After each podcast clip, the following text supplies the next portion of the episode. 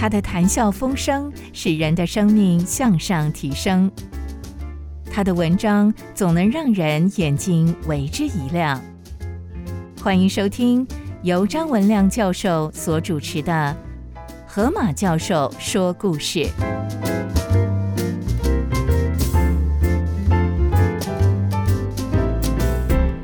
我是张文亮，我来分享医学大师、胸腔医学之父雷内克的故事。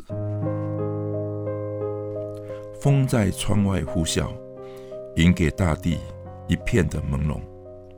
他把一块木头轻轻地架入铁炉内，火光映照在几张苍白的小脸上。巴黎慈惠医院的儿童病房，仿佛是世界上最远离圣诞欢乐的角落。病房一角传来呻吟声与几句儿童喃喃的呓语。那是布列塔尼语，一种近乎失传的语言。这个医生他弯腰打开公事包，取出一本厚厚的布列塔尼语的词典，照着译音的发音，他翻着字典。他为什么留在这里呢？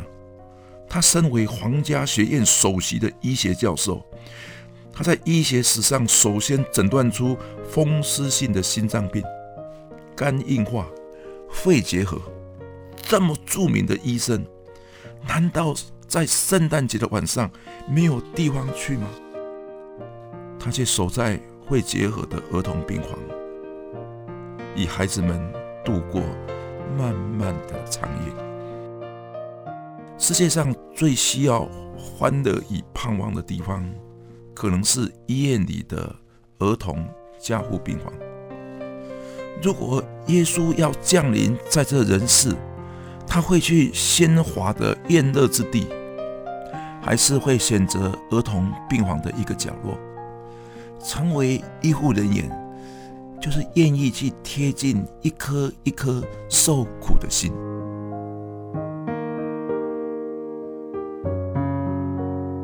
连内克依然记得。他六岁的时候，站在母亲的床边，看着母亲咳到吐血，虚弱而死。隔年，他被那位不敬子的父亲抛弃在修道院的门口。从此，他再也没有机会牵着两岁妹妹的小手了。母亲在病危时，不是让他照顾妹妹吗？怎么办？八岁的时候，伯父找到他。将他领养，从此就称他为雷内克。他的伯父以他的姓给这个小孩子。一七八九年，法国大革命爆发。一七九三年，血腥染上了这个与世无争的小城，有五十位的居民被送上断头台。他的伯父把一家人关到房子后面的柴房，免得看到残忍的屠杀。他的伯父对连内克讲：“屠杀会有过去的一天，忘记恐吓最好的方法就是去读书。动荡的政治终于逐渐的趋于平缓。连内克在采访里读了许多的书。一七九五年，他进入内提斯大学就读，他决心成为一个医生。”四年之后，他以优异的成绩毕业，并且在一八零一年申请进入巴黎的慈惠医院，向著名的科比沙特医生学习。这时候，多年不见的父亲突然出现，咆哮的对他说道：“念什么医学啊？你太没有志气了！你要赚钱就要念法律系了。”要有社会的地位，你就要念政治系。你看我现在已经担任的大法官，我要有钱就有钱，要有名就有名。你当医生有这些吗？这些话几乎抹杀了他对父亲最后的一点点的如沐之情。但是雷内克顺从了他的父亲，他后来又申请上了巴黎大学的法律学系。离家之前。连内克对抚养他长大的伯父说道：“我觉得我像是一支蜡烛，要两头烧。我如何同时念医学系，以同时念法律学系呢？他的伯父说了一段连列克终身难忘的话。他的伯父说：“当我们决心要成为医生的那一刻，我们的身上已经挂上了一条看不见的锁链，让我们背负一生。但这是值得的投注，是正确的抉择。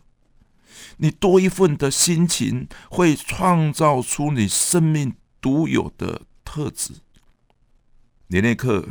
于是决定同时念医学系，同时念法律学系。连内课的时间几乎排满了满档，解剖学、药理学、生理学，又要去念法律学系的修辞学、拉丁文、法理学。他唯一的娱乐是在自己的房间里面吹长笛。在这种艰难的环境中，他却一直保持着高度的学习热忱。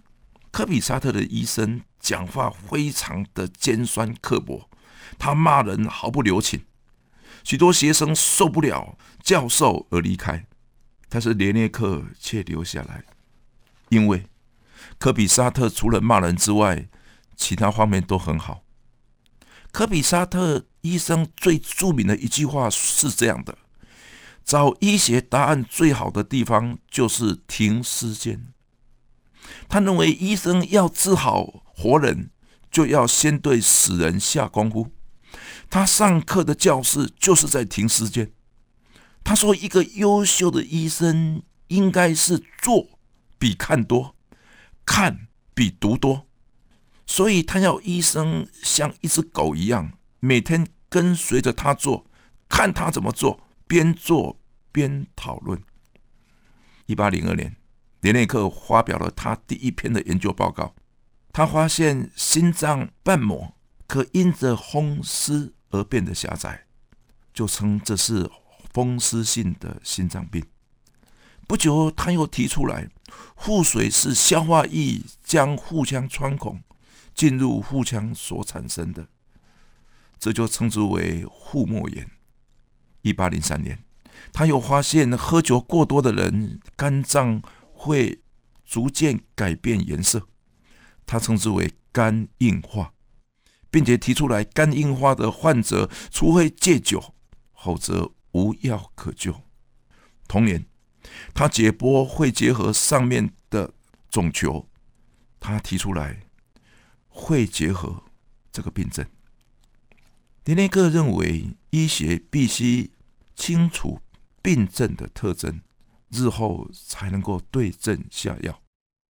一八零四年六月，连列克获得医学博士学位，并且成为皇家医学会的会员。一八零五年，他又提出来肝变硬症，一种肝部组织的纤维化，使得病人代谢困难。不久，他又发现黑色素瘤。能长在皮肤、肝脏、淋巴结上的恶性肿瘤。到了一八一零年，他已经成为全国最有名的医生与病理学的专家。一八一一年，有些染上肺结核的小孩被送到医院来。这种可怕的疾病正在巴黎的西南边沿海的低洼地横行。这些病童的父母亲。都是收入微薄的渔民，或者是种花生的农夫。林内克不仅要代护医药会，还要亲自照顾这些孩子。这些孩子只会讲布列塔尼语。连内克以前在法律学系念过拉丁文，他就花时间去学习这个已经逐渐失传的语言。布列塔尼人。是很早以前住在英格兰的低地，在西元五世纪的时候，样格卢萨克逊人进攻英格兰，布列塔尼人就迁到法国西部的沿海，却又受到法国人的逼迫。这个长期受苦的弱小民族，留下了许多动人的文学。林内克阅读布列塔尼文写的作品。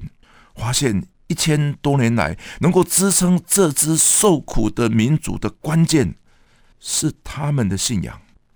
这样的研究，这样的发现，也吸引的雷内克医生步上了那古老的信仰之路。雷内克医生成为一个有信仰的人，成为一个基督徒。这件事情传出去，惹来许多的讥笑。他的父亲还给他一封信，他说：“信仰是知识的约束，是可有可无的东西。难道你不知道吗？你的医学权威的地位已经因此而动摇。知识界无法接受他们的权威人士，竟然他们的头上还有一个更高的权威。”他过去的老师也写信给他。你是医学界里的海克力斯，是希腊神话里的大力士。你要永远扮演着强者的角色。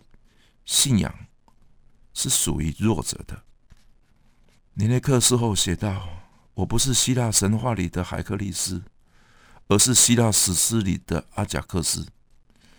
在众人看得到的地方，我是奋勇作战；但在自己生命里黑暗的角落里。”我对自己的嫉妒，对自己的自怜，我却软弱到无计可施。众人在乎的是我的成功，但是谁在乎我的失败？一八一四年的初春，前线传来拿破仑军团战败的消息。更糟的是，斑疹伤寒在军营中蔓延开来。斑疹伤寒是跳蚤传播的疾病。患者的死亡率几乎是百分之百，一发现感染，立刻被军队弃置在路旁等死。有谁愿意跟我去照顾那些等死的人呢？连内克起来大声的疾呼。当时过惯了巴黎舒适生活的医生们，怎么会愿意去那死亡的禁区呢？只有三位年轻的医生响应，而且这三位。都是布列塔尼人。当雷内克与这位三个医生前往前线的时候，别人所说的是这样啊：雷内克现在正在兴头上嘛，等他遇到现实的困难，他就会立刻的逃回巴黎的。雷内克在疫区日以继夜的工作。他虽然无法治疗斑疹伤寒，但是他可以清除肮脏之处，让跳蚤无法寄生。同时，他照料病人。连内克写道：“病人最需要的是安慰。我在这些布列塔尼医生的身上看到基督的恩惠。瘟疫终于过去了，所有康复的伤兵都离去了之后，连内克才离开。”但是他没有回到巴黎奢华的怀抱，去寻找他工作完成之后所该得到的慰藉，而是回到家乡内提斯，在那里有一所新盖的医院，还有许多穷苦的病患在等着他。到内提斯的小医院去，内内克是在晚会他的聪明的，在那种地方。他还能发表什么重要的研究成果呢？别人是这样的嘲笑着，雷内克完全没有回应。他依然在一个小村里继续职业。一八一六年的九月十三日，是一个医学史上值得纪念的日子。林内克在一个肥胖女病人的心脏外，用手指去轻敲。除了肥肉抖动之外，他听不到一点回音。他灵机一动，拿起一张的厚纸板，剪成约三十公分长的圆筒，把纸贴在那个病人身体上，然后他就在另外一端，他用耳朵去倾听。就他发现，竟然听得比过去都清楚。这女人心脏里的杂音是心脏病。更重要的，那一天，他发明的听诊器。医学史上最重要的临床诊断工具，是在一八一六年的九月十三号，涅内克他发现的。听诊器使医学诊断成为一门艺术，医生不用完全依靠病人的口述病情，他自己可以用听诊器去检查、去判断病情。去倾听血在心脏里的流动，去倾听空气在肺部支气管在肠中的移动，都可以由发出的声音来诊断人体内疾病的微妙的线索。以后的三年期间呢，连内克全力的研究听诊器的诊断技术，以及在病理学上的应用。他成为第一位界定。肺炎的医生，并且他能够区分支气管扩张不全、气胸、肺气肿、肺脓疡的人，因此在医学史上，雷内克被称之为胸腔医学之父。一八一八年八月六日，连内克病倒了，像他母亲那样一直的咳嗽。他知道自己需要新鲜的空气，以较接近大自然的工作。于是他离开医院，他到了布列塔尼人的当中，买一小块地来耕种。他参加当地的教会，跟渔民、农民一起在教会聚会。一八二二年的七月，曾请的大官来拜访他，希望他回到巴黎大学医学系。担任系主任，并且接受法国皇家医学会的成为他的荣誉的会员，他全部拒绝。最后，他的伯父前来对他说：“请你不要忘记你那一条背负一生的锁链。”连内克就回到巴黎。他一回到巴黎任教，世界各处的学生汹涌而来。巴黎大学成为当时普世胸腔与心脏医学的中心。连内克回巴黎之后，请寡基的阿克斯女士来帮他照顾日益繁重的事务。两年之后，许多人说连内克可能跟阿克斯尼日有染哦。